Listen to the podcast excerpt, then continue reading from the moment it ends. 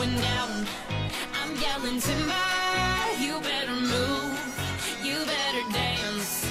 Let's make a night. You won't remember. I'll be the one. You won't forget.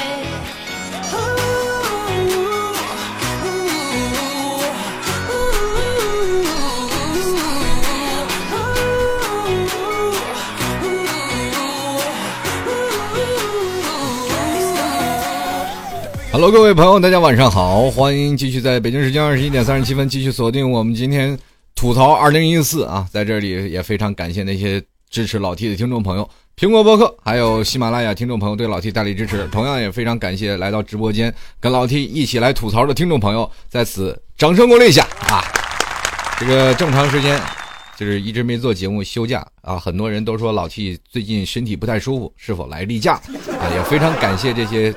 关心老 T 啊，这个生理方面的一些问题啊，这是例假是没来，就是关键工作比较忙 啊。前两天有很多的人说这个吐槽这个吐槽那个啊，老 T 说没有老 T 吐槽，就生活都不和谐了啊，还是不要影响到你们夫妻的生活啊。这个，前两天啊，还是看到了很多人给老 T 提提出了一些宝贵意见，比如说在这个喜马拉雅，就有位听众朋友听了我的节目。然后开始给我回复说：“老 T，世界上不仅仅只有爱情可以吐槽，我们还有别的。”说到这个话的人呢，其实我挺同意他的态度的，因为在老 T 节目当中啊，吐槽当中有很多的时候，我会穿插一些现在男女找不到对象这件事儿，也是会跟他们说，哎，是如何找对象，或者是如何啊去泡妞的这件事儿啊，我都会去说。当然了，也有女性朋友对我保持不一样的态度态度了，就是说，老 T，你这个老是是吧？老是说男人为什么，对吧？说男人好，老是贬低女人，其实真没有。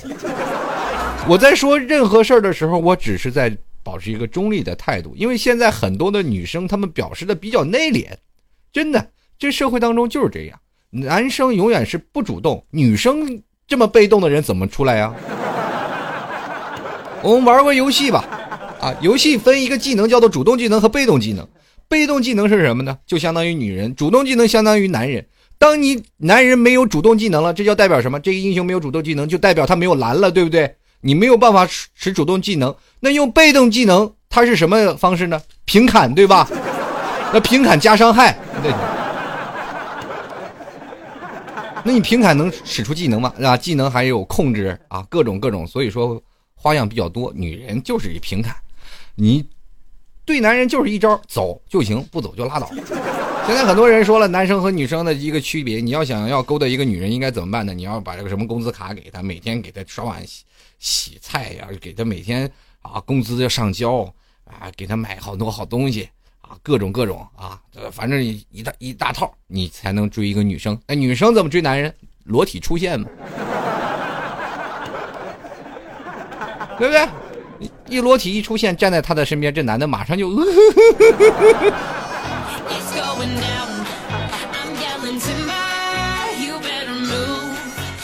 刚才我看有位朋友啊，就问我老替你粉丝群的密码是多少？密码？我头一次听说粉丝群还有密码呢。我的粉丝群密码我真不知道，号码我知道二三零九四二四四四，但是真没有密码啊。非常感谢这两位朋友送给老 T 的礼物啊！这礼物虽少，但是礼轻情意重啊！在这么一个，呃，这怎么说呢？这个今天老 T 听老 T 直播的人还是不是很多的啊？但是你们这份热情确实比我在曾经做节目更好。今天我们继续来说啊，吐槽二零一四，有很多听众朋友他们都有自己的留言，自己的呃想吐槽的方式。今天有位听众朋友啊，就跟我说要。吐槽一下，包括呃某某地域啊，怎么样怎么样？其实，在每个地方都有不一样的称谓啊。比如说前段时间卖糕的啊，也就是新疆啊那边卖切糕的啊。比如说在那边打砸抢烧的啊，等等等等，很多的地域。中国地方很大。前两天我跟我朋友啊两个人去逛街去了，突然发现呢，嗯，有一个中国的版图啊，版图当时他就指出来了，哎呀，这个怎么回事？这。你们内蒙那么大呢？我说对呀，全是草原嘛。当时他一说哇，新疆这么大，西藏这么大，其实咱们看我们中国的版图啊，这个很多地方大，地林子大了，什么鸟就都有，咱们都知道吧？对不对？在每个地方，我们不能说一颗老鼠屎就能坏了一锅汤。在很多的当地的居民，他们还是对不对？很淳朴的。我们总是在啊，这个比如说要防这个人，防那哪儿的人，那全国各地大了去了，哪儿的人都有。比如说在最早以前，蒙古、内蒙古啊，还是属于别的国家呢，对不对？那新疆也是一个国家，东三省以前都是一个国家。那么后来在逐渐的统一情况下是进来的，而且这些国家，而且都是侵略过中国，对吧？以前呢，在中国的朝代啊，板块没有这么大。你就说在最早以前，咱说五代十国那件事，那中国的板块都分的不能再开了，对不对？那都已经呃，包括不仅仅是现在的中国，还有很多的，包括现以前的越南啦等等一些边陲小国，这些都是以前在板块里当中的啊，最后统一了。咱们中国统一了，这就变成了每个地方的差异不一样。说到这里啊，每个地方我们听地方方言都是不一样的。北方人他说的方言特别有意思，呃，北方人说的方言可能南方人或或者是很多人大概都能听得懂啊。比如说，北方人说一个方言，干啥呀？闹啥呀？这是啊，可能不像东北口音是吧？这一碗小米儿啊，换一个人儿啊，就是反正很多，反正这北方的方言可能是拐着调对吧？很多的调在拐弯。但是南方人说方言，你就压根就听不懂。比如说从长三角地区啊，从这个上海这一边啊，江浙沪这边开始往南走了，你他们说话你就听不见。所以说在听不懂。昨天特别有意思，昨天我们在吃披萨，吃披萨的时候，旁边坐一个广东小情侣。广东小情侣他们在一开始我不知道啊，因为拼桌的，他们开始因为人特别多嘛啊，拼了一个桌，咱俩开始讲啊要吃什么要吃什么，然后吃什么呀？用用的广东话说，因为他们会认为我们这些人都不会听懂广东话，尤其是作为北方来的，啊，我操着一口北方口音，很多人会认为啊，老提你是不是东北的？我还真不是的，但是北方口音可能跟东北是差不多的，东北口音，比如说你要往哪儿走啊？就比如说去吉林。就问一个大爷啊，大爷，去哪儿去哪儿怎么走啊？那个大爷就走这条路，照直磕，你磕到底就到了，对吧？比如说你有的时候你看这个，呃，乡村爱情故事，你就知道那个，呃，刘刘能哈，是吧？反正不管怎么说，这个东北口音都是往这边走。你要说到了北方，他们都是能听懂的，但是南方就会认为你北方人听不懂这个南方口音。那天那两个小情侣。啊，就一直在那里用广东话先点菜。我我这一直是普通话，我这人没有家乡话的人。你说我身在一个内蒙古，但是全是汉人的地方，你说我我哪有什么家乡话？那个地方有很多河北人啊，河河北人有很多山西人，啊，都是聚集在了那个地方。呃，所以说那是一个移民城市。你说有蒙古人，也有百分之三十的蒙古人，但是百分之三十的内蒙人，他们用的是蒙语。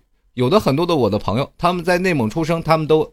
哪怕是家里是蒙族，他都不会说蒙语，啊！你不要以为这蒙语都很简单，其实跟英文都差不多，只不过从小学的。后来你去看看啊，这个两个都广东人开始聊天了啊，聊聊，吃着边吃饭边边开始聊他们俩的晚上的私密的话题。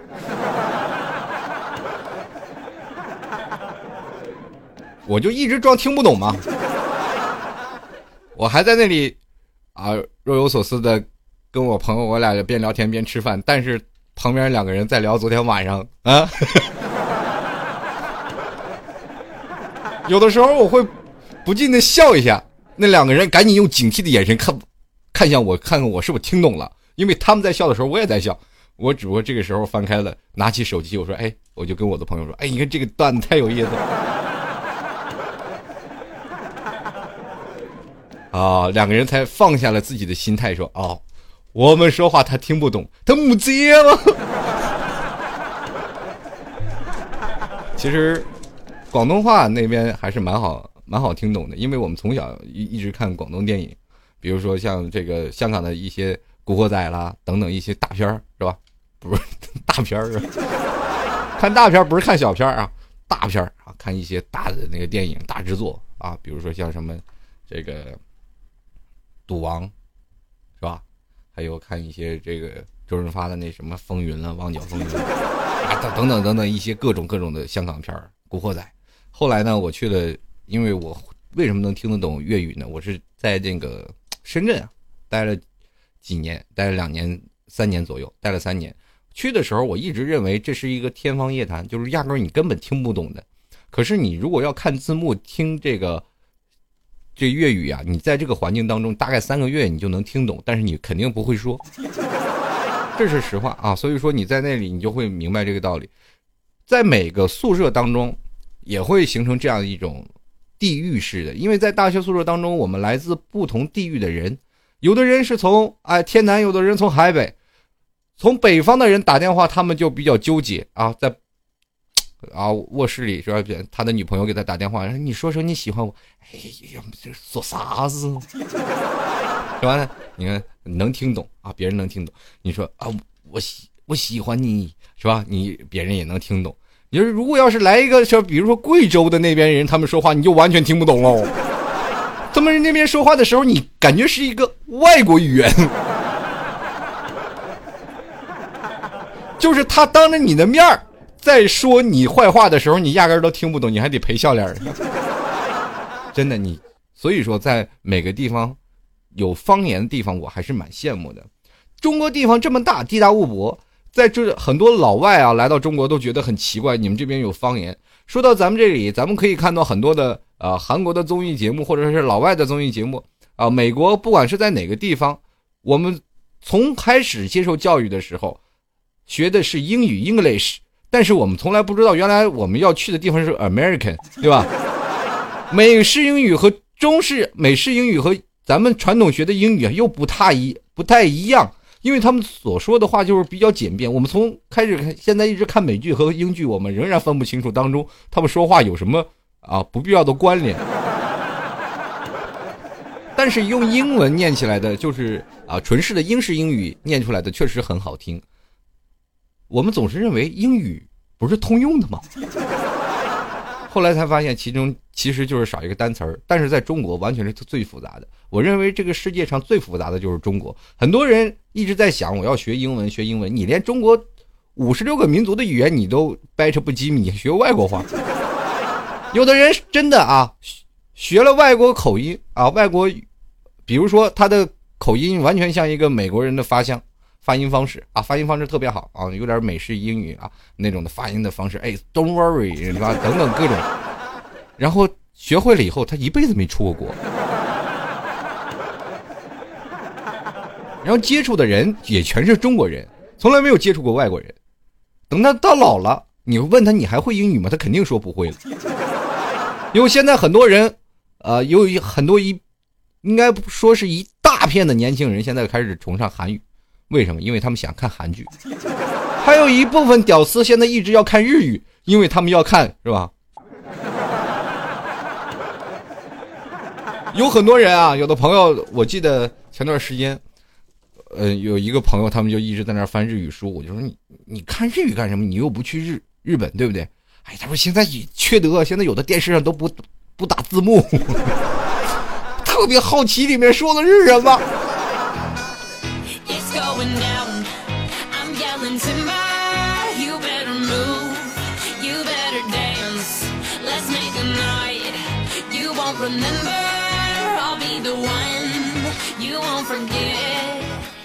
所以说这个特别有意思，人都是充满了好奇心啊。这个日本人让他学习他的文化，也就是很有意思，就不加字幕就可以了。这个现在中国也有一个很强大的团队，就是很多人现在学习日文、学习英文，哪怕学法文、意大利文等等等各种语言。我们现在国内比较看的片子，比如说韩国片子，对不对？日本片子。这是我们看的比较多的。日本呢，呃，是不穿衣服的；韩国是穿衣服的，对吧？呃，韩国一一看那节目就是要哭，是吧？日本一看那节目，反正跟哭似的，但不流不流眼泪嘛，对吧？然后接着就是日本一个产权动漫，日本动漫对于中国来说的文化侵袭是非常的严重的。现在。不管是从小到老，都是一直在看动漫，包括老 T 本人也是啊，也是看了将近十年动漫。曾经有一段时间在怒砸钓鱼岛的时候，我一直在想，如果要是中日邦交真的解散了，我们还能看到海贼王和火影忍者吗？这个问题一直困扰了很多年，我一直也在自己内心当中，呃，强烈的表达，这个钓鱼岛是我们中国的，但是我求你们海贼王一定要更新的。有的时候我一直在特别关注啊，在某个时间段我特别关注在中日邦交这个问题上，比如说在固有领土上。当然了，我认为钓鱼岛是我们中国的固有领土，这是不可厚非的。但是对于产权文化，我们已经更新了这么多年，是一种行为习惯。我们又在这去想，哎，这个时候他要不要更新呢？这就是属于一个年轻人，我们要是否爱国的一个问题。有的时候我都不敢好意思在这里表达出来，因为。如果说出来，我毕竟是个公众人物，很容易被人说成卖国贼，对不对？这只是一个内心的小小斗争，我没有拿出来说事儿啊。啊，很多年轻人他们会有这样的想法，就是说这个我们同时在想到一个问题，就是如果我们爱国的话，什么叫做爱国？我们要抵制日货。说到抵制日货这件事情，我曾经看很多 QQ 群啊，或者是一些。啊，包括发散的一些东西，微信的朋友圈等等。人家你要不转你就不爱国，你要不转就死全家。你说这你这是在灭我们中国人吗？对不对？我就最讨厌的就是说在微信朋友圈就发这些垃圾信息的，或者是在等等地方以强迫你死全家的人这种的诅咒啊，恶意诅咒来发。你说你这个居心何在？你是日本派来的奸细吗？在这一点啊，我们不能表示说一件事儿，说你不转发这个就代表你不爱国，这只是一个唯心主义。我们爱国是什么？我们要热爱自己的国家。很多人在内内心当中是否曾经想过，我如果是哪国哪个哪国人就好了，因为我在那个国家我能买得起房，因为我要在那个国家我不会愁自己又没有吃穿。可是你有没有见证在他们国家的贫民窟啊？我想肯定不止一个年轻人跟我想过同样的问题，就是。我真的希望自己是个外国人。有的人想要日本，有的人想要韩国，有的人想要等等。当然没有，呃，有的人想要美国，有的人想要英国，有的人想要意大利，有的人说法国的浪漫等等各种地方，对不对？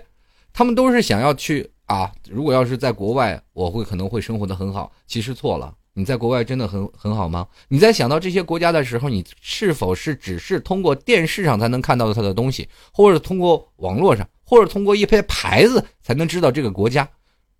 我怎么没有发现有一个人想去朝鲜呢？我怎么发现没有人想去越南呢？你说我想成外国人，那越南和这个朝鲜也是外国人，而且还是濒临中国。你要过得好，你还可以对中国去啊！我在我们不是中国人，我过得可好了。没有啊，没有人吧？所以说，谁都崇尚着特别美好的事情。可是，在国外，你也并不一定美好。我身边就有很多朋友，他们去了美国，去了美国，说是干什么？要找到一份属于自己的工作，要自己发愤图强。真的就跟现在我们看过曾经前段时间拍的一部电影叫做《中国合伙人》一样，在了美国，真的是刷盘子、洗碗、打杂，而且受到各种歧视。那那你们说了啊？我这不是说去外国，我就想当外国人。真的，当外国人有很多三教九流的，不一定是所有的人都能真正找到工作。而且在国外的一些压力也特别大。你就比如说你有房子，但是你去想想，你很多人说啊，在房子我有房子，在这个在国外我有车啊，我不用交太太多的赋税，在国啊国外赋税都很公平。但是你去想想，在中国养活这么大一口子人。这咱当然明白啊！我们现在这两天抓了很多的贪官，是吧？很多人一直说，呃，当然政治这方面我是呃不能不能去说的，因为我这说的属于太不负责任了。我这一竿子打死了一帆船，很多的好官连官啊也是有的，但是在中国是比较难发现。对。如果我们有一天我们真的想要去一个政府去申冤了，说我们家怎么怎么回事了，可能也会有一句话说“清官难断家务事儿”，是吧？他们都是清官，我们所以管不了这些闲事。所以说，在于政府方面，我们可能去心里有一些小小的牢骚。我们说我们中国没有话语权，我们需要在中国说话，我们不能说啊，在哪个国家好去好，哪个去好。其实有的时间，我特别喜欢看那个在英国那个。首相他们去开会的时候，就跟唱调子一样。当英国首相说啊说一个议题特别不好的时候，旁边的所有的参议员就，当时我觉得太有意思了。然后一个首相，英国首相还要还要去说服他们。当时我就想了，作为一个英国首相确实太难了。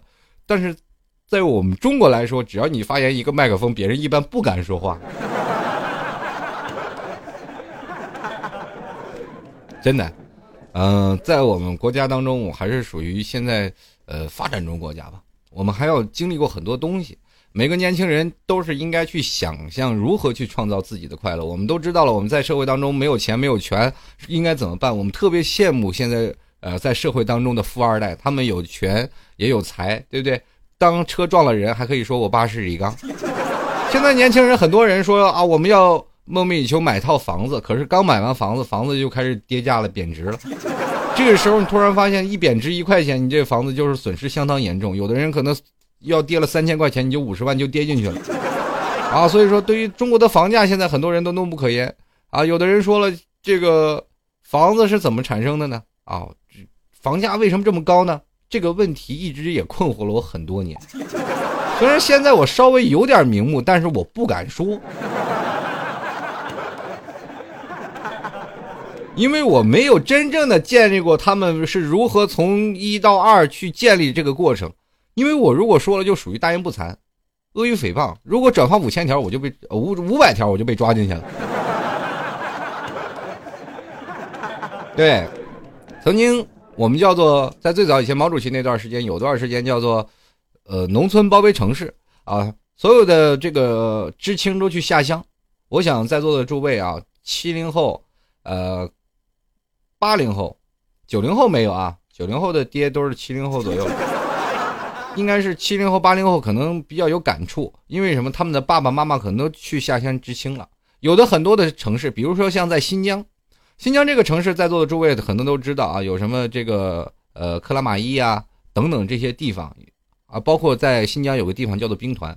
这个兵团这个就是怎么产生的呢？就是很多的人啊，第一是边防军团，呃，算了，这个历史我也不介绍了啊，因为我突然发现我脑子有些混乱，如果介绍不清楚。哪天又挨刀子了？反正那里也有很多的下乡的知青啊，在那里呢，可能就驻扎了，就不走了。啊，有段时间他们那个兵团那边还要自给自足啊，也就是说，呃，自己能保障自己的部队的运行，边防嘛。然后接着呢，就慢慢的有很多的下乡的知青也过来了，包括内蒙古也是。呃，内蒙古为什么这么多汉人？其实就是知青特别多。第一是知青，第二个是商贩。啊，呃，沾花惹草啊，等等等等，啊，这个就是呃，很多的当包括内蒙的知青。我从小我记得，呃，在看过一部电影啊，叫做《孽债》，是上海制片啊，上海的拍的一部电视剧。不知道在座的看不，呃，看没看过这部电视？那个歌曲我还记得还。啊，记忆犹新啊！就是上海那么大，却没有我的家。什么爸爸一个家，妈妈一个家，反正就是唱的是这个道理。就是说，也是知青，然后去了哪里去，是吧？去哪里去知青了以后，咔咔咔生了几个孩子。这几个孩子没爹没妈，怎么办呢？几个孩子长大了，然后一起去上海找他的爸妈了。啊，这些爸妈都都回到上海，知青回来了，又结婚了。这其完全没有把这几个孩子放在眼里。最后，哎。这个形成了这样。其实说实话啊，现在这个社会从最早以前叫做农村包围城市，现在是城市侵略农村。我们现在可以看到很多的城市啊，周边我们最早以前在上海，十年前应该是十几年前，我在上海的时候，在三灶六灶这些地方，呃，还有很多的种棉花的、种地的地方啊，一些很质朴的这些农村人，呃，他们一辈子。都只会说上海话，不会说普通话，真的特别有意思，啊，跟这些人交流，我们还得带一翻译。以前我去上海去那个老农家去打草的时候，啊，还要去找一个翻译，当地的一个啊开蹦蹦车的一个翻译去给我们去翻译，要不然老太太说上海话，阿拉不晓得，完全不懂啊，完全不懂。所以说，在那个最质朴的农村人，但是现在你再看那个地方是寸土寸金了，已经真的开始。呃，所有的都是城镇化了。你再过去看，三年一变，五年一大变，十年你就彻底是变了模样了。所有的高楼大厦都是拔地而起，呃，所有的曾经的农村的那些土地全部被征，全部被征缴了。有的时候特别有意思，我就特别喜欢在一些市政府的门口，呃，去看一些人去拉大字报啦，然后武武装镇压啦等等这些东西，你就看看。我们当然去想，我什么时候我们。能够当家做主，可能做不出来。就目前来说，在中国这个体系当中，我们不要去想这些。但是年轻人，我们不要把这些东西，这都是外在的。很多人说了，我们当自己真正的开始寻找自己失败的这个根源的时候，比如说很多人说我自己现在没有钱、没有车、没有房，那么我一辈子的努力，我比如说我没有好好学习，但是我现在呃没有办法去向他们，比如说我要干点小买卖，国家压迫我啊，说是要什么工商税啊，这个税，有时候城管还来骚扰我，工商局还来剥削我，有的时候我想开一个网吧，咔咔咔消防。部队过来说：“我这消防不过关。”在很多的时候，你在去唠叨这件事儿的时候，你去看看有没有些成功的人，他们是如何成功的啊？当然了，在在中国体系当中，你要学会中国的一些规则。如果你要学不会规则，你肯定要被社会拉在最后面。很多人说：“老七你成功吗？”我成功了，真的很成功。很多人说：“你的成功是什么？”每个人对自己的成功的概念有很多不一样啊。有的人成功。就是希望有钱就是成功，中国都是这样啊。人们有钱就是成功，但是一个个到最后连前列腺都没了。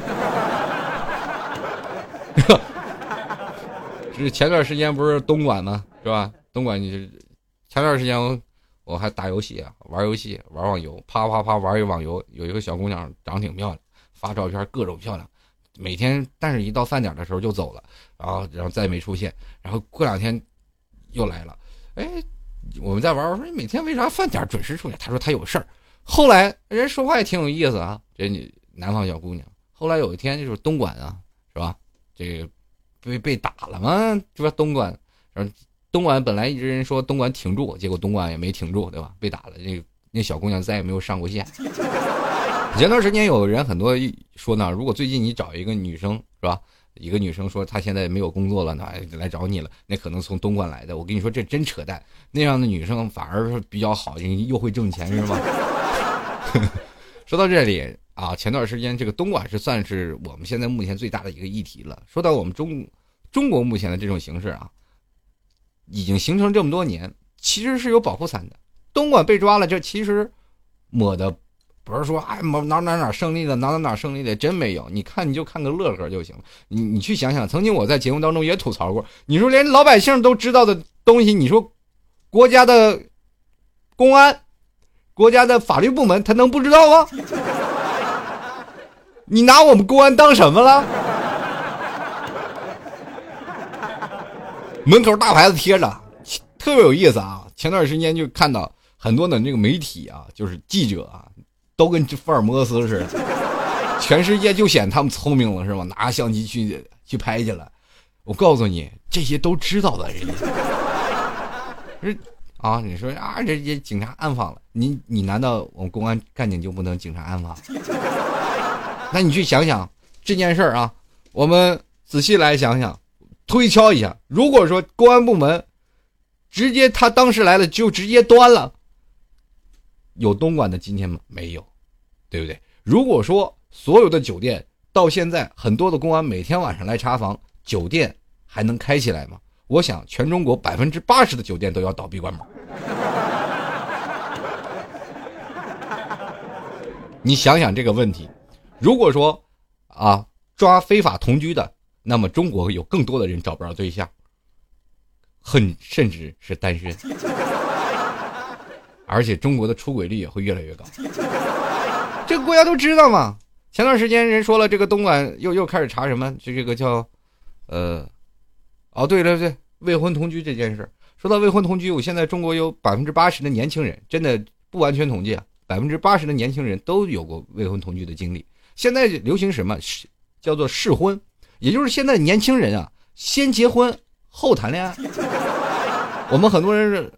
会问老 T 说：“你什么叫做先结婚后后谈恋爱？”我告诉你是这样的：两个人相处了一个模式之后呢，就开始决定同居。同居完了以后呢，啊，等你什么时候磨的啊，生活一点激情都没有了，也就是说，哎，开始过平淡期了，都已经把你当成亲人了，这时候才去领结婚证，你知道吗？有的人呢，有的我的一个朋友特别有意思，前两天刚结婚，孩子都三岁了。我说你那个时候孩你没有结婚证，怎么生出的孩子？我就 啊！他说那黑户嘛。然后我说你为什么就不领个结婚证？他说太麻烦，懒得去。这个我就当时想不通了。有很多人啊，他有抱着一个想法，就是已经同居很多年了，然后结婚呢就办场婚礼，但是没有领结婚证，然后这倒也实在，对吧？是吧？你你反正前两年倒是没抓这么严，这两年真的是你没有结婚证，你也没有办法，孩子根本没有办法立户。现在孩子都要准生证，知道吧？国家批准你生孩子，你才能生，知道吗？要不然你就成操机骚僧游击队了，海南岛少林寺啊。这二年，呃，这二年给你监察比较严，但是很多的人就是说办了结婚的仪式，呃，仪式了啊，很多人都说了，办了结婚仪式才算结婚。一拜天堂，二拜天地，然后闹个洞房，你后来你才会发现，现在是吧？都已经成老夫老妻了，还要那个证干嘛？咱们到好聚好散的时候也省事儿了，是吧？也不用再去啊，这个什么民政局把红本变成绿本。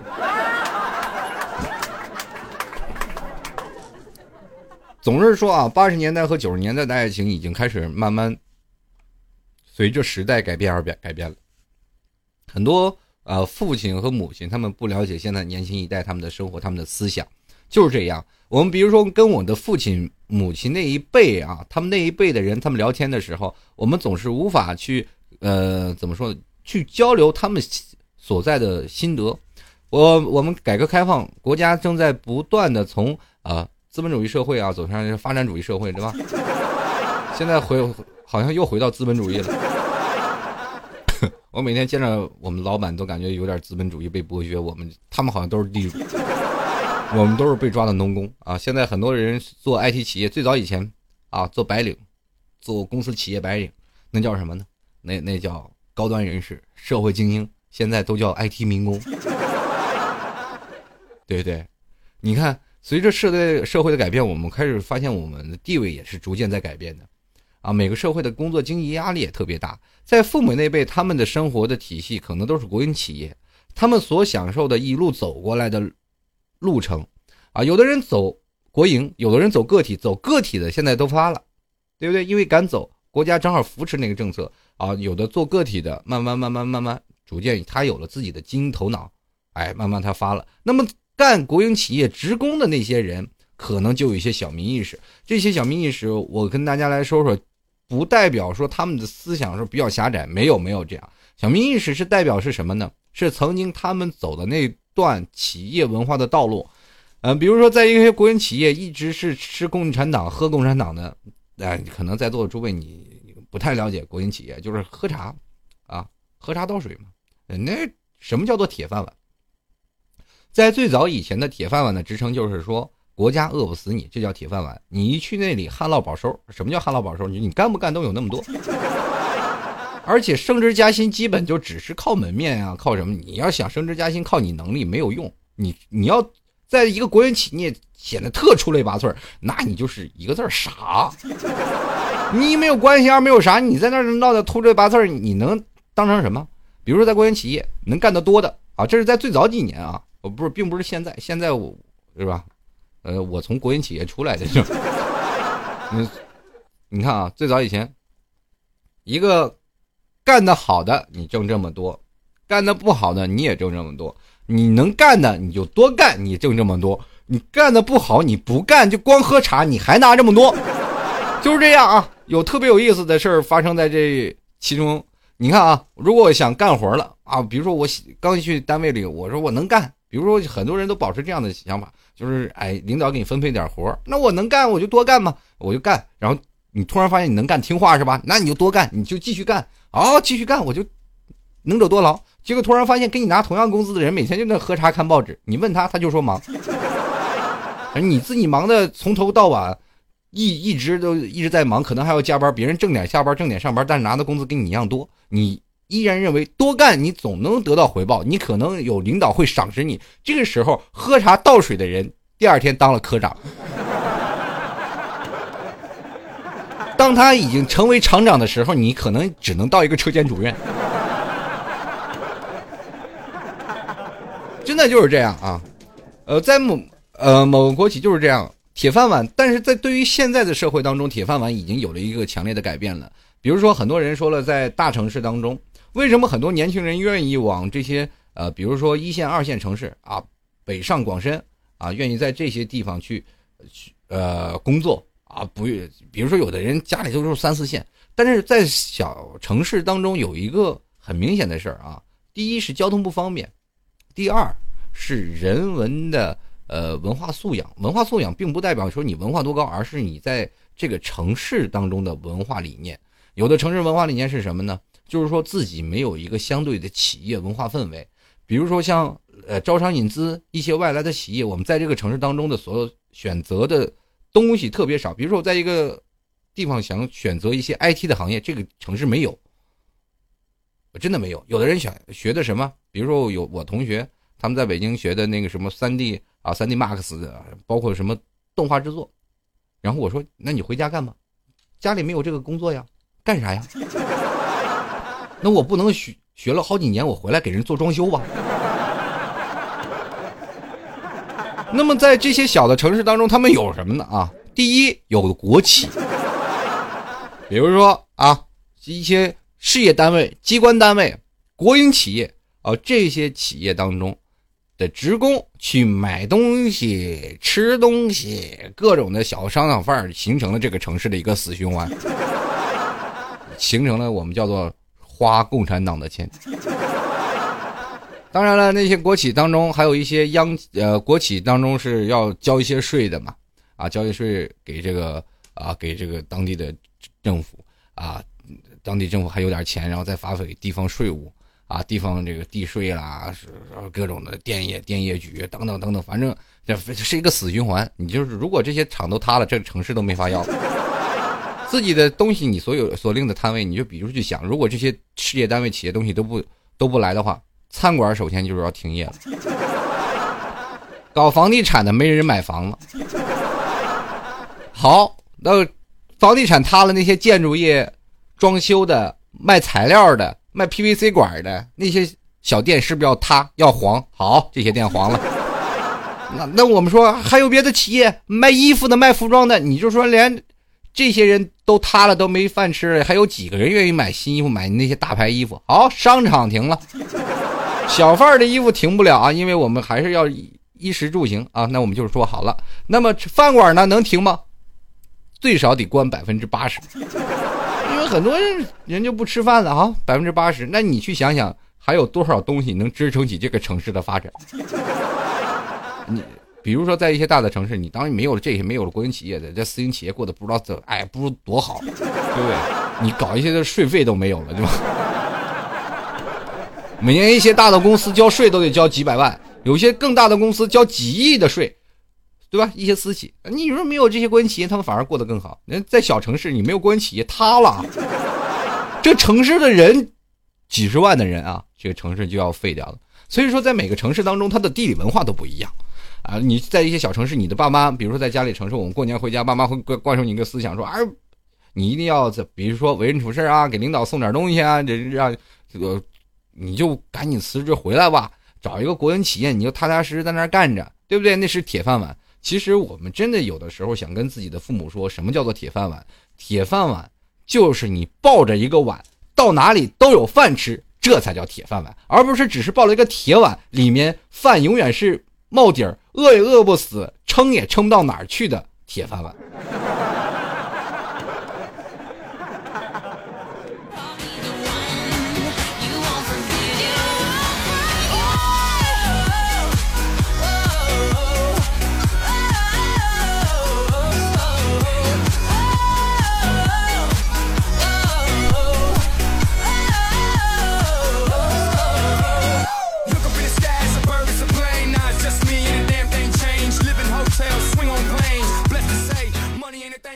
继续回来啊！很多的人一直在想啊，这些我们每天要交多少钱？我们这个要交一些税，啊，要交一些税负，要交一些养老保险，交一些这些等等等等啊！有的人现在年轻人比较聪明的，就开始已经开始算自己的住房公积金和自己的养老保险和个个人的社会保险。当他们算来算去，突然发现自己没有眉目的时候，我还是要劝那帮年轻人：你不要算了，你再能算，你算不过国家那些人员啊，因为那是国家养的。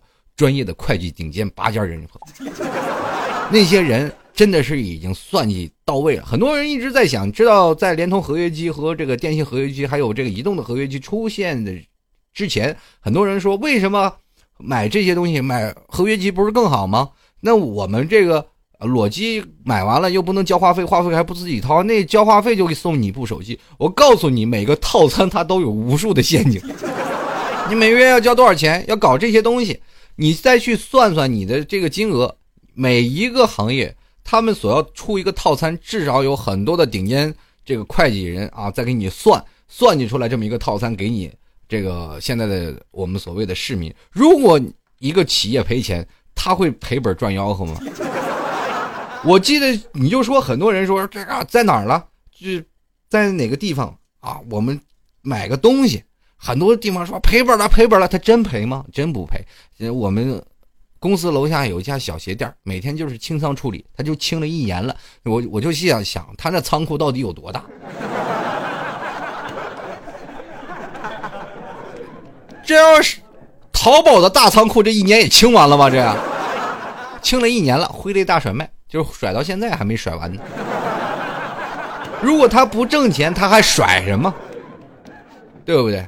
啊，前段时间有段呃，在座诸位可能知道，呃，九七年啊，九七年香港回归的时候，好多人人就下岗了。这就是朱镕基，呃，我应该说朱总理啊。这一上台就好多人下岗了，很多人一直对此一直在说，在骂，就是说一上台了就把很多人，他是其实是筛选筛检人员，啊，说是有因为有很多闲人嘛，国家养了太多闲人了，税负又太高，那么后来，你突然发现，呃，很多的职工就下岗了，国企国企职工都下岗了呀。那时候我爸妈都是下岗职工，嗯，最后呢没办法，我们去那个小城市一下了岗就完蛋了。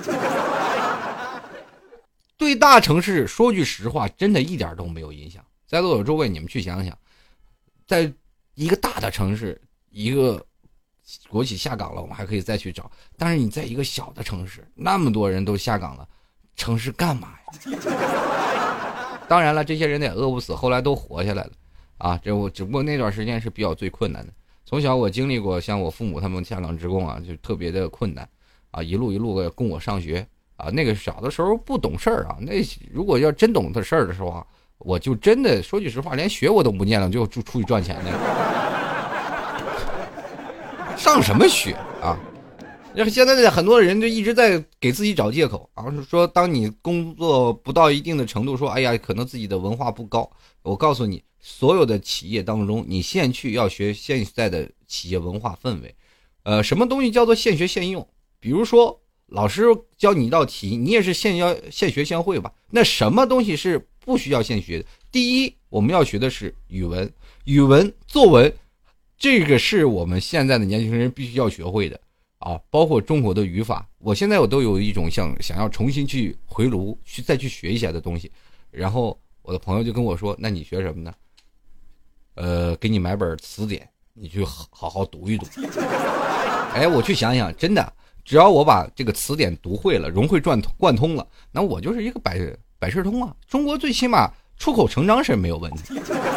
那接下来为什么要学这个？这是我们国之立本啊！我们当我们在这个企业当中、文化当中，你要为之奋斗的，对不对？目标，这个是底子。接着呢，很多人说了，那你应该学什么呢？啊，在 IT 要学计算机吧，这些年轻人都会。那计算机你要学编程吗？这个还真需要学，可是你没有学过，那么就去干一些不用学编程专业的东西呀。有的人说啊，我要学编程，学三年四年，等你学了这个黄花菜都过去了。很多人学了编程，到了现在的单位还是要重新学，啊，不管在哪里都要从零做起。我们要有一个从底到上，比如说你以前做过总监的位置，当你换了一个工作，你就要学会要从零，只不过你走的路你可能应该会顺畅很多。因为你在这个工作经验，因为为什么有很多企业愿意找一些工作经验比较高的？因为他们叫做什么？不是说你，啊，干活是如何如何出类拔萃，而是上手快。他们就是希望找一些能上手比较快的，不要找一个笨蛋一学学三四年的，那哪个公司愿意要你？哎，办公室很多的人也是要看一些东西的。对，你要上手特别快，你工作直接进入主题了，然后接着呢，你就可以去教别人了，对吧？比如说哪个。新来的一个小员工，你想要教他，哎，你如何要是呃能更快的提高你工作效率，对吧？对你晚上帮他加下班啊，两个人就在办公室是吧？这就你看，office 产生很多很有意思的事。所以说，在这个时候不要给老给自己找借口，说我曾经没有学习啊，曾经我没有好好干。第二个人，很多人说了，我真特后悔没有学习英语。我真的，我有段时间我真挺后悔自己没学英语的，因为有的时候我看那个英文字幕那电影太累，我要能听懂我就不用看字幕。后来才发现啊，这不是这么事儿，看字幕也就那样。后来我们一直没有办法交流。前段时间来一个老外，这个我旁边一哥们儿啊，英文特别棒，然后一直跟老外在交流，当时心里备受打击。他他他们俩交流我完全听不懂啊！我那个朋友就说：“哎，啊，my friend。”然后我就这个打个招呼，我说：“你好。”当然我不会英文啊，我不能握个手跟人说 “hello” 啊。当然了，我我还知道啊，How are you? Fine, thank you. And you 啊，是吧？但是这件事你千万不能开头，你一开头，老外就知道你也会英文，咔咔咔跟你说一堆，你完全听不懂，完蛋了。我就索性中国人呗，你来中国你不入乡随俗啊，这你好。然后那个老外，哦，你好，很高兴认识你。他得说中文，对不对？后来我才发现学英文完全没有必要，对不对？你学英文干嘛呀？然后很多人说出国旅游啊，对，那出国是要旅游，那跟个团不就行吗？反正这这些事情啊，也学一些英文单词。我当然了，有一技傍身还是很有用的啊，至少学会口语就行。那总不能你像大学一样，你要考英语四英语四级，考雅思那那样的难吧？对不对？你就是考六级的时候，把几个老外叫到中国，要不叫几个美国人来这里来考我们中国的六级，结果三个老外都挂科了。你考这玩意是干什么的？那这是？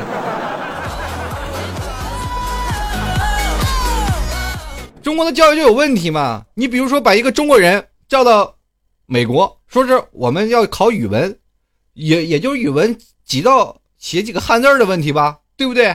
你填空填空。如果你去一个美国，你写语文，你考个不及格，你是不是给国人丢脸？但是那些老外为什么来这里没过呢？因为他们看不懂，对吧？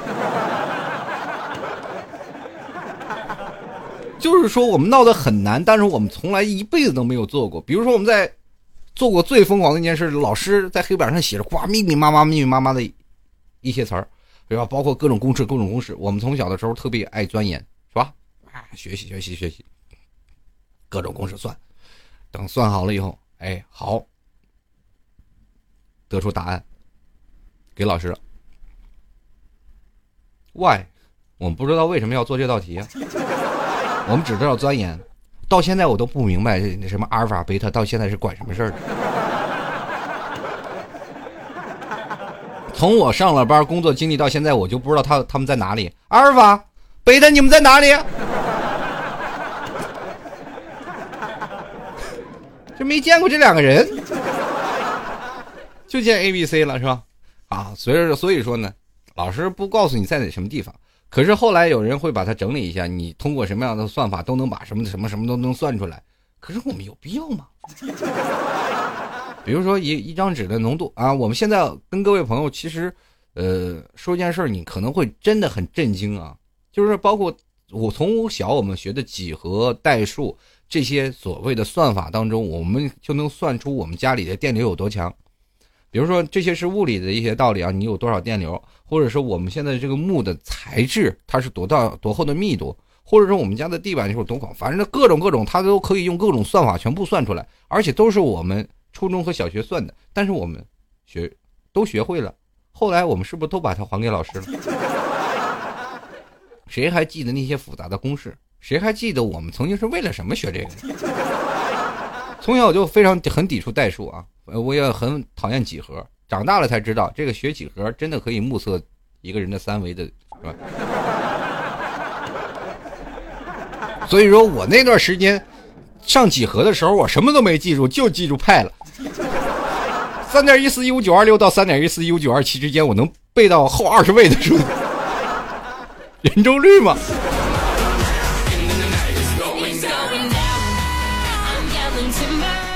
反正这是上学的时候给我个最受用的一个。啊，反正不管怎么样啊，现实生活当中还有很多美好的事儿啊，需要等待着我们去慢慢的发泄。我们每天在聊一些事儿啊，吐槽二零一四，可能呃老 T 说的一些事儿不一定是对的，只是现在某些啊属于我自己内心的一些小想法。我希望这些啊，我所有的听众朋友都能够正视我所说的每一句话啊，我就不要歪曲事实。当然，有的人会批评我老 T 你说的纯扯淡，我这也能接受。啊，我们有的时候啊，听的就是一个乐呵。如果你每天把自己生活绷得很紧，我就要指明这个人对与错的话，我可能接受批评的同时，我还要比较怎么说呢？呃，同情你，因为你我会发现你的人的生活不会太精彩，太过于死板。嗯，喜欢老 T 的听众朋友也可以加入到老 T 的微信公众平台啊，跟老 T 来进行切身交流，来说说你自己内心的故事。呃，老 T 的微信公众平台是幺六七九幺八幺四零五。很多人说老 T 嘴太快啊，每次老听不清，老不断的回复啊，老老老不断的就翻听翻听翻听，到底是多少？我现在跟大家来说一下，我的微信公共平台是幺六七九幺八幺四零五。啊，我也回答上一位听众朋友跟老 T 来回答的一个问题啊，就问老 T 说是老 T 怎么气沉丹田？他搜了很多的这个百度啊都没有搜到，这也是现在年轻人一个问题，知之为不知，不知找百度。所以说这个气沉丹田，你就把气儿扔下去，要这么说，嘿，大家好，一定要气儿在这个肚脐眼儿以下三公分啊，这就是丹田。以前这个练武不是都要气沉丹田吗？每天你去打打马步啊，你就能找到丹田在哪里了。好，谢谢这个各位听友，慢慢回家练，你就知道话应该从哪出啊。有一种事儿啊，叫你秘密，嗯，大家都知道啊，这个可能有伤大雅，放屁，你知道吧？哎，放屁，放屁是从后面出气吧？那是丹田下方，你你把劲儿往前使，哎，那就是丹田的。